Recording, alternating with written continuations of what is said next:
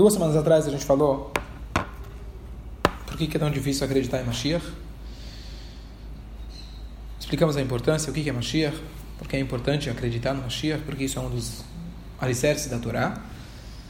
E semana passada a gente terminou dizendo sobre as contradições aparentes que existem, os diferentes versículos que tem, aparentemente contraditórios, se Mashiach vai chegar e vai fazer aquele milagre absoluto, transformar o mundo todo, ou Mashiach ele vai ser normal, o mundo vai continuar como ele sempre era, como o Rama ele escreve. E aqui a gente volta a um ponto importantíssimo que vai afetar, que vai nos ajudar a entender melhor o que a gente falou nas outras semanas. Por que, que é tão difícil acreditar de fato que Mashiach vai vir, vai transformar o mundo? Muito do motivo é que as pessoas têm uma imagem exagerada, possivelmente, do que é Mashiach. Pelo menos o que Mashiach vai ser a princípio. Mashiach, quando você fala, a pessoa imagina voando, imagina a primeira coisa de Riata Meitim, ressurreição dos mortos, que vai acontecer, mas vamos deixar para daqui a pouco. A pessoa imagina nos grandes milagres. E se você olha o mundo de hoje, e o mundo eh, que, é, que, é, que está prometido, é muito difícil de você acreditar. Mas chega o Rama falar para a gente simplesmente vai ser um rei que ele vai fazer com que os povos nos respeitem, os povos estejam em paz conosco, e a gente vai poder sentar e estudar a Torá. Isso não é tão difícil de acreditar. Mas a pergunta ficou: como você resolve a contradição? Porque vai ter Triá também, tem, vai ter ressurreição dos mortos, e os demais milagres que, que estão descritos nos profetas. Como você concilia tudo isso? Então, o ponto principal é o seguinte: a gente tem que voltar a entender o que é Mashiach. As pessoas imaginam normalmente Mashiach. Até, na verdade, até a gente acaba pegando isso dos povos que estão ao nosso redor, da noção que eles têm sobre Mashiach. Eu estou com um problema, o mundo não está bom, alguma coisa está acontecendo de ruim, vai chegar um Salvador e vai resolver todos os meus problemas. Então você para e pensa, nem pela Torá isso tem lógica. Deus deu para a gente uma Torá para que nós resolvêssemos nossos problemas. Ele deu o guia para que a gente vá atrás e consiga se virar com o mundo que Hashem colocou. Essa noção de Mashiach, que Mashiach vai vir e vai salvar todo mundo, nesse sentido, é contraditória a toda noção da Torá. Toda a Torá fala para gente, eu estou te dando as mitzvot para você fazer as escolhas, para você fazer o bem ou optar por fazer o mal, você vai fazer por merecer. Você achar que vai simplesmente chegar alguém e vai resolver todos os teus problemas, está delegando os teus problemas para o outro, isso não é Mashiach. Essa é uma noção que a gente provavelmente pega e escuta dos povos que estão ao nosso redor e a gente perdeu a noção do que é Mashiach. E por isso, de fato, é difícil se acreditar. Tanto pelo aspecto que a gente imagina os milagres, mas tanto pelo aspecto lógico, pelo aspecto de moralidade, o aspecto que, que a Torá coloca para gente, de esforço, de suor, de trabalho. Você não tem como entender Mashiach nesse sentido. Então, o que é Mashiach? Então, se não é que ele vai salvar todo mundo, ele vai salvar, ele vai ajudar. Mas existe uma grande diferença. A diferença é a seguinte: nós estamos a cada dia colocando um tijolo no Beit HaMikdash, pelo menos espiritualmente. A gente está construindo, a gente está construindo. Possivelmente, a gente ainda não está enxergando tudo isso que a gente vem acumulando de mitzvot, de coisas boas. Mashiach ele vai chegar e vai simplesmente tirar a cortina da frente do cenário que estava por trás da cortina. Não é que Mashiach vai chegar e vai fazer o cenário. Isso é uma ideia errada. Nós estamos construindo Mashiach. Cada mitzvah que a gente faz, a gente está revelando mais o Mashiach, aproximando mais a vinda do Mashiach. Mashiach chegar e finalmente vai ser o momento onde ele vai abrir as cortinas e vai mostrar o que nós já fizemos. Essa é a grande diferença. Por quê? Se a gente for olhar para que Deus criou o mundo, se Deus quer fazer milagres, Ele não precisa ter criado esse mundo. Olha o que a gente estuda sobre os anjos, sobre os mundos espirituais, lá é tudo bom, tudo maravilhoso. Então não precisaria ter criado esse mundo. O objetivo da criação, Deus criou um ser humano egoísta, que ele possa se superar através do seu suor, do seu empenho, e ele consiga unir a sua vida com o espiritual. Então, se você entende que Mashiach vai chegar e vai destruir toda essa, todo esse trabalho, entre aspas, ele vai chegar, ok, pessoal, cheguei e resolveu tudo, isso não é Mashiach. Não precisaria ter criado o mundo. Mashiach é o resultado do nosso trabalho. E aqui agora a gente entende a resposta entre as aparentes contradições. A princípio, podemos dizer que Mashiach, quando chegar, não vai ter milagre nenhum. E é isso que o Rambam escreveu. Não vai ter milagre. Por quê? Porque é um processo. Então nós estamos avançando, avançando, avançando. Chegou o momento onde a gente mereceu, chegou um ser humano de carne e osso, e ele vai conseguir resolver os conflitos. Difícil de acreditar? Sim, mas não é possível. Tem mais um ponto importante para a gente esclarecer. Eu estava ouvindo essa semana o Shiur. Alguém estava questionando, falando: Olha, eu queria saber, fala a verdade. Os milagres descritos na Torá são literal? Ou é mais a mensagem que a gente precisa aprender? Então é óbvio, é óbvio que o que está na Torá, em Pshuto. Existe uma regra que você não pode tirar do literal a Torá. É isso que está. Está escrito claro.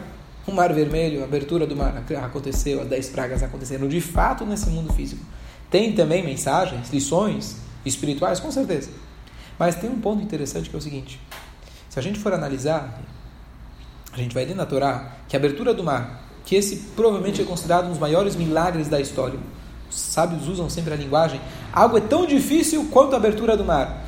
Para Deus, óbvio que nada é difícil, mas o conceito de você quebrar as naturezas ao ponto, a quebrar a natureza ao ponto de você abrir o mar, uma coisa completamente contra a natureza.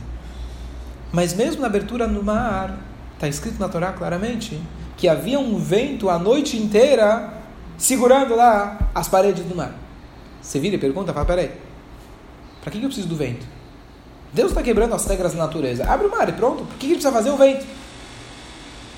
E a resposta é que mesmo quando existe um milagre, o milagre de alguma maneira ele também se envolve dentro da natureza. Então, mesmo os maiores milagres incontestáveis, mesmo assim, entre aspas, Deus ele deu um espaço para a natureza se envolver também. Ele colocou o vento para segurar o mar. O que, que eu quero dizer com isso?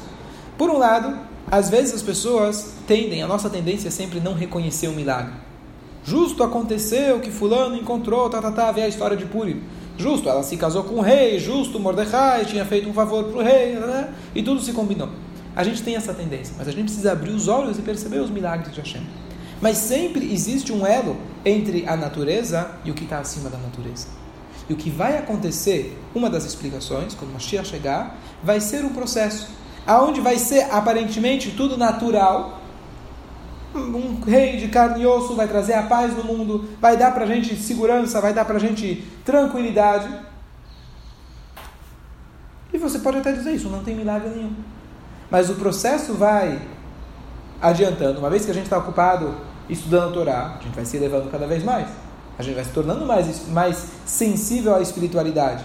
Até que vai chegar um ponto onde de fato gente, o mundo já vai estar pronto para receber os grandes milagres, inclusive a ressurreição dos mortos. Por isso, inclusive, tem discussão, mas um, uma das opiniões dizem que a ressurreição vai ser 40 anos depois de que Mashiach chegar. Por que, que esse tempo de 40 anos? 40 anos. 40 anos significa maturidade. 40 anos eles ficaram no deserto para poderem ter a maturidade de poder entrar em Israel prontos para entrar em Israel. 40 anos é a famosa idade para poder estudar Kabbalah. 40 anos de estudo, não é só de idade, mas 40 anos significa a pessoa de fato se transformou. O mundo vai estar transformado, pronto, o mundo vai estar pronto. Não é um milagre que vai chegar e quebrar todas as regras do mundo. Se fosse para fazer isso, Deus não precisava nem ter criado o mundo. O mundo vai estar refinado ao ponto de, agora sim, receber os milagres, e os milagres vão ser coisas que já vão naturalmente fazer parte do mundo. E dessa maneira fica muito, mais fácil para a gente entender Mashiach e para acreditar em Mashiach. Não é uma coisa tão distante, uma coisa tão absurda, tão fora da natureza. Pelo contrário, vai ser um processo onde no início vai ser o mundo que minhagon ego, o mundo vai continuar do jeito que ele está, e aos poucos o processo vai se adiantando, e aí e aí vão ter os grandes milagres. Dessa maneira a gente consegue conciliar os psukim, os versículos. A princípio, podemos dizer que de fato o lobo com o carneiro significa nós vamos ter paz. Mas no final das contas vai chegar um ponto onde de fato o lobo e o carneiro vão conviver juntos. E vai mudar toda a natureza de certa forma. Surgiu a pergunta aqui no Shiur. Afinal está escrito que, que os milagres da época de Mashiach, época de Mashiach vão ser muito maiores do que os milagres da época do Egito. E a vinda de Mashiach vai ser instantânea. Então, como a gente pode conciliar essas duas coisas? Então, existe um conceito que é o seguinte: existe uma, uma, uma comparação entre a saída do Egito com a saída desse exílio. A saída do, do, do Egito foi imediata. chegou Moshe Rabbeinu, vamos sair. Não deu nem tempo da massa fermentar. Foi grandiosa, foi muito grandiosa. Dez pragas, abertura do mar. Mas, como a gente sabe, só um quinto do povo saiu. Não foi completa. E as pessoas tinham que fugir. Qual que é o ponto que eles tinham que fugir? Então, Hassidut explica porque o mal ainda era presente. Eles tinham que fugir porque se eles ficassem lá mais um pouco não iam sair mais. Eles eram idólatras como os outros. Estavam completamente, quase completamente assimilados. Se não fosse ídolo, Kadosh, Baruchu, a gente vai lá na se ele não tirasse, Areano, Vanendo, a gente ainda estaria lá. Por que a gente estaria lá? Porque já não teria mais saída. Ou seja, Deus fez um milagre, tirei você fora. Por pouco você se safou. Mashiach é justamente o contrário disso. Mashiach é quando nós já estamos prontos para sair. Então isso inclui todo mundo. Vai ser uma saída para todo mundo. O povo de Israel e o mundo já vai estar refinado para esse momento. Então não vai ser instantânea. Mashiach vai chegar de fato, quando você menos espera, ele vai chegar e pronto, e mudou as coisas. Mas a chegada dele não é que ele vai te, precisar te arrancar fora. Você já vai estar pronto, o mundo vai estar pronto para essa era, para esse momento melhor. E aí sim, você vai olhar depois, no finalmente, você vai ver que os milagres da época de Mashiach são muito maiores. E possivelmente você pode dizer que os milagres maiores não, é, significa, não significa necessariamente que eles vão ser mais, é, mais contra as regras da natureza. Talvez o milagre maior é que ele vai conseguir se investir dentro da natureza. Você conseguir tirar o povo do Egito, arrancar ele do Egito, é uma coisa. Você falar para ele, olha, você fica no Egito mesmo assim, eu vou conseguir te dar a Torá, entre aspas, que esse é o, esse é o sentido do galuto. A gente ficou aqui tantos anos e a gente conseguir transformar. Eu vou pegar o Paró, não vou bater nele. Vou fazer com que o Paró reconheça a Deus. Vou fazer com, fazer com que os egípcios reconheçam a Deus. Todos os povos eles vão reconhecer a grandeza de Deus. Então esse é um milagre muito maior. É fácil você jogar eles no mar. Não é isso que vai acontecer quando o Mashiach chegar. Essa é a primeira explicação. Existe uma explicação ainda mais profunda e diferente. E como a gente sabe, na Torá, às vezes a gente tem diferentes opiniões e todas elas são válidas. Elo vaedo livrelo kipchaim. Qual a segunda explicação? Com certeza, todo mundo já ouviu o conceito de que a gente vai ganhar Mashiach Beitá ou Achishena. Beitá ou Achishena significa na sua hora, na hora adequada, ou ele vai vir mais cedo, entre aspas. Então, é óbvio que Mashiach vai chegar na hora que ele tem que chegar. Mas qual a explicação entre esses dois momentos descritos, as duas possibilidades dele chegarem? Então, se você dizer que a Beitá vai chegar na hora certa, vai ser esse processo. E que deixar bem claro que vão haver milagres, sem dúvida, é incontestável que vai ter milagres, a própria ressurreição dos mortos, mas vai ser um processo. Mas a segunda opinião diz que a Mashiach vai chegar, entre aspas, mais cedo. A gente vai aproximar a sua vinda. O que, que significa isso?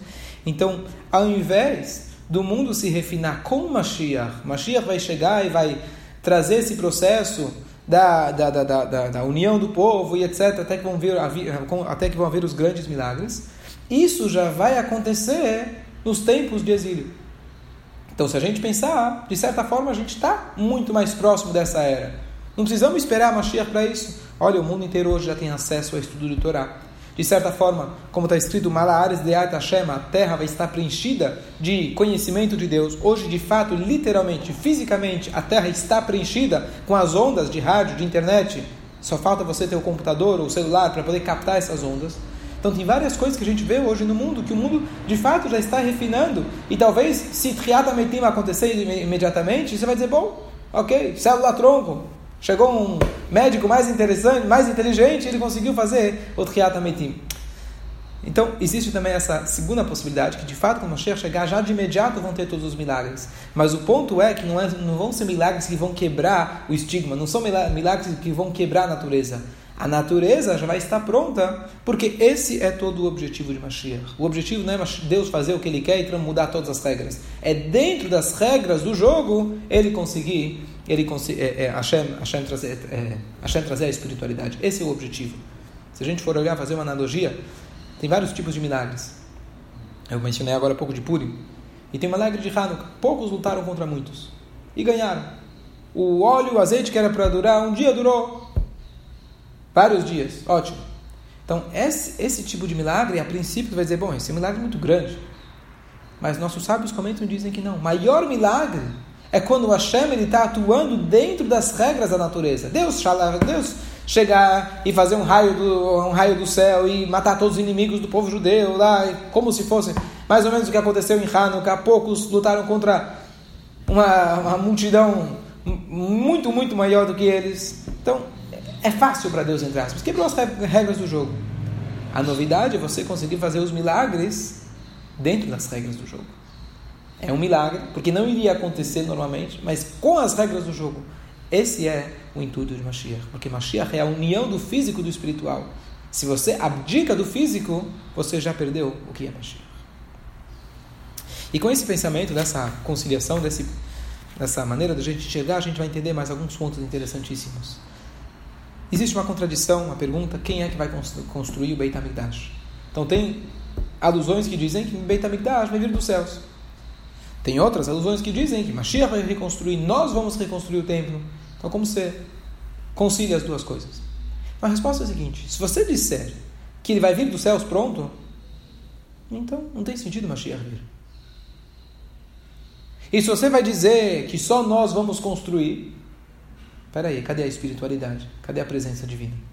A resposta é que vai haver parte que nós vamos fazer, que é essencial porque isso é Mashiach, e vai ver a parte divina que vai se incorporar dentro desse, dentro desse Beit HaMikdash. Então você pode dizer que a parte física nós vamos fazer e o Beit HaMikdash espiritual vai entrar dentro dele. Tem uma outra opinião que diz que a gente, que a gente Deus vai construir o Beit HaMikdash como um todo e nós vamos construir as portas. Existe uma lei que quem constrói a porta da casa é como se fosse que ele construiu a casa toda. Mas o ponto é que nós temos que ter a nossa porção dentro do Beit HaMikdash. Dizer que Deus vai fazer sozinho, isso não é, isso não é judaísmo, isso não é Mashiach.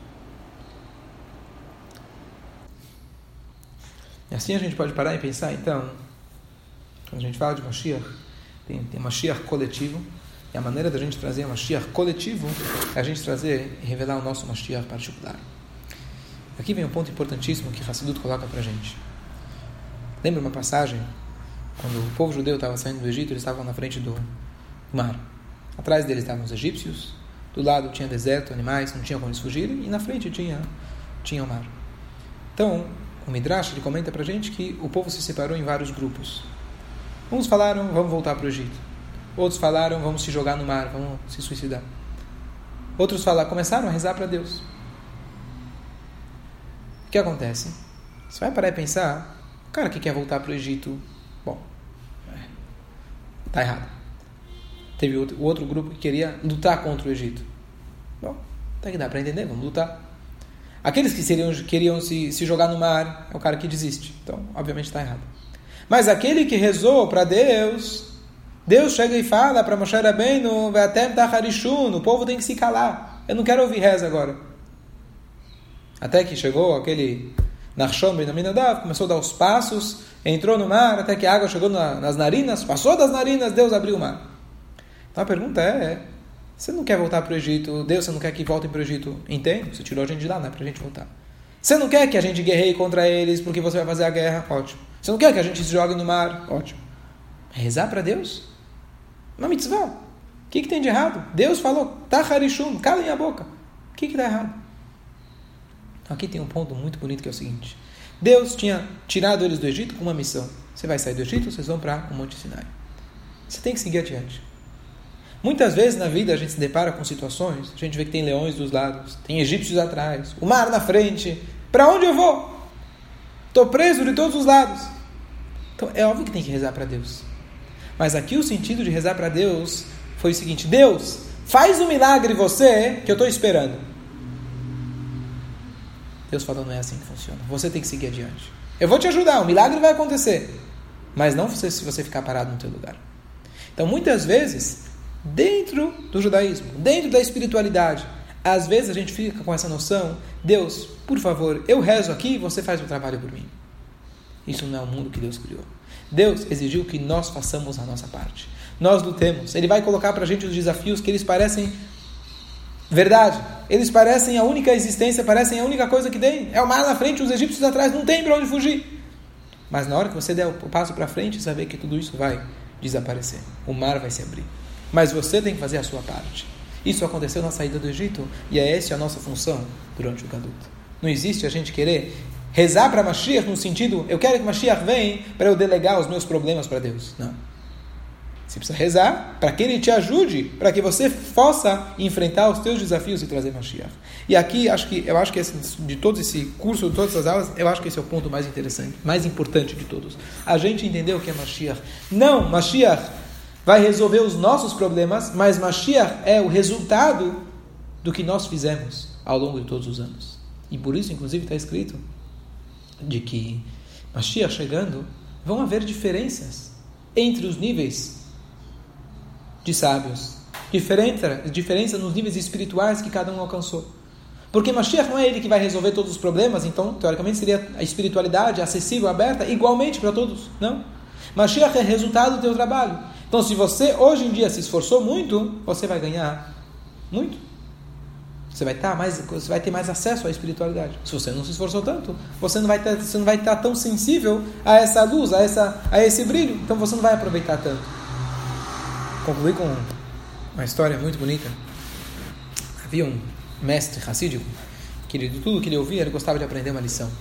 Então conta que uma vez chegaram para ele, falaram, olha, acabou de sair no jornal a seguinte história. Uma vez, na antiguidade, o rei saía para caçar. Bom, o rei saiu para caçar, a diversão dele. E depois de passar a tarde inteira caçando, caçando, caçando, de repente ele percebe que estava correndo atrás de um javali e ele acabou se perdendo no meio da floresta. Os guardas sumiram, os amigos sumiram e ele estava lá sozinho. Bom, se perdeu, estava cansado, estava sujo, estava com as roupas de caça, estava com fome. Anoiteceu e ele se viu sozinho na floresta, envolvido pelos animais ferozes.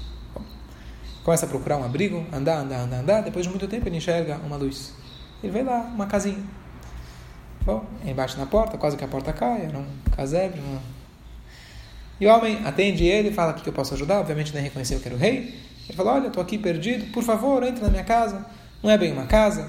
Eu não tenho muito o que te servir, eu tenho um pouco de leite de cabra, é o que eu tenho. E não tenho cama, mas a minha cama eu vou dar para você. Um pouco de palha para você deitar em cima. Bom, dia seguinte, o rei acorda, fica muito agradecido, volta para casa, o homem mostra para ele o caminho de volta. E ele chega no palácio, todo mundo preocupado, onde você estava, onde você estava. E ele e fica bem. O rei, o rei volta para o seu palácio. Bom, passa alguns dias, aquele homem da floresta recebe um telegrama.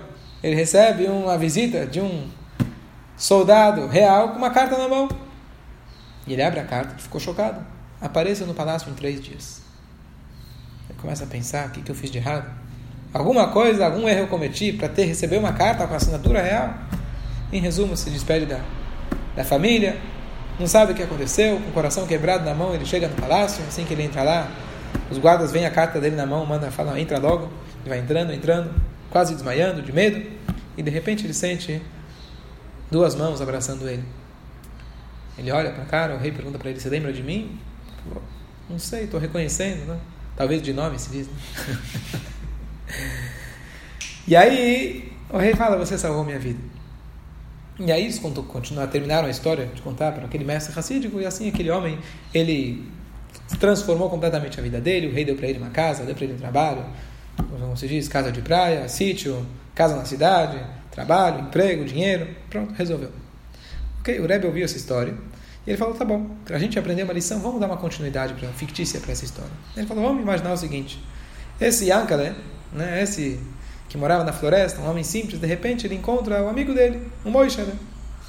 Só que o Yankale agora já virou, não Yankale, não Schlepper, virou o senhor, doutor, mister. E ele encontrou o amigo dele. O amigo dele vira e fala: Oh, o que aconteceu com você?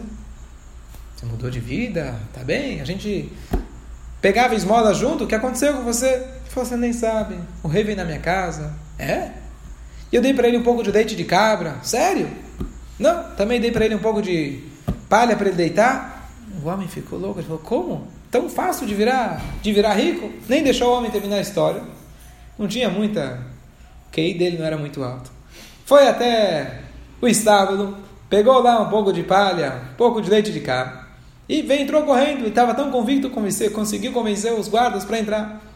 E ele chega lá com, uma, com um carregamento enorme de leite de cabra. E fala para o rei: Olha, eu vim trazer os presentes que você mais adora, o leite de cabra e a palha. Terminou o Rebbe dizendo: Ele teve sorte se o rei deixou ele vivo. Perguntou o mestre: Qual a diferença? Ele falou o seguinte: quando o rei está preso, quando o rei está perdido, ele está sujo, ele está sem rumo, o mínimo que você fizer por ele vale muito. Agora, quando o rei já está no seu palácio, o máximo que você tentar fazer para agradar ele já não tem o mesmo valor. Mesmo que ele desse ouro e prata e diamante, o rei não precisa mais disso. Disse o mestre, o rei Zé Akadosh Baruchu, é Hashem. E quando a gente fala que a gente está no exílio, não vamos nos enganar achando que Deus está no bem bom lá em cima, olhando. Pelo contrário, Deus está junto conosco no nosso sofrimento. Ele está chorando junto com a gente e sofrendo os nossos, os nossos, os nossos problemas, sofrendo junto com a gente. Então o rei está perdido, o rei está na floresta, ele não tem comida, não tem as roupas, falta às vezes mitzvot, falta às vezes estourar. Ele está junto com a gente sofrendo. Mas o mínimo que você fizer por ele, isso tem um valor incrível para ele e para você. Aproveitemos os últimos instantes do galuto, do exílio. Um pouco de mitzvah que a gente acrescenta, um pouco de Torá, um pouco de reza que a gente acrescenta, isso tem um valor tremendo para nós e a gente gera um prazer tremendo para Hashem. Porque daqui a pouco, ah, eu queria, ah, eu deveria, ah, agora eu também quero. Quando o rei já está no palácio, a coisa muda. Então vamos aproveitar os momentos do Galut. Tudo que a gente fizer, a gente está, na verdade, enfrentando os desafios e construindo os tijolos do Beit HaMikdash, o Beit HaMikdash, Mashiach, tudo isso vai ser um resultado do nosso trabalho. E assim que em breve, ainda hoje, se Deus quiser, já fizemos muito trabalho, já passamos por todos os tipos de testes, todos os tipos de galut, todos os tipos de problemas, e que Hashem possa realmente revelar para a gente Mashiach, ainda hoje, Amém. Amém.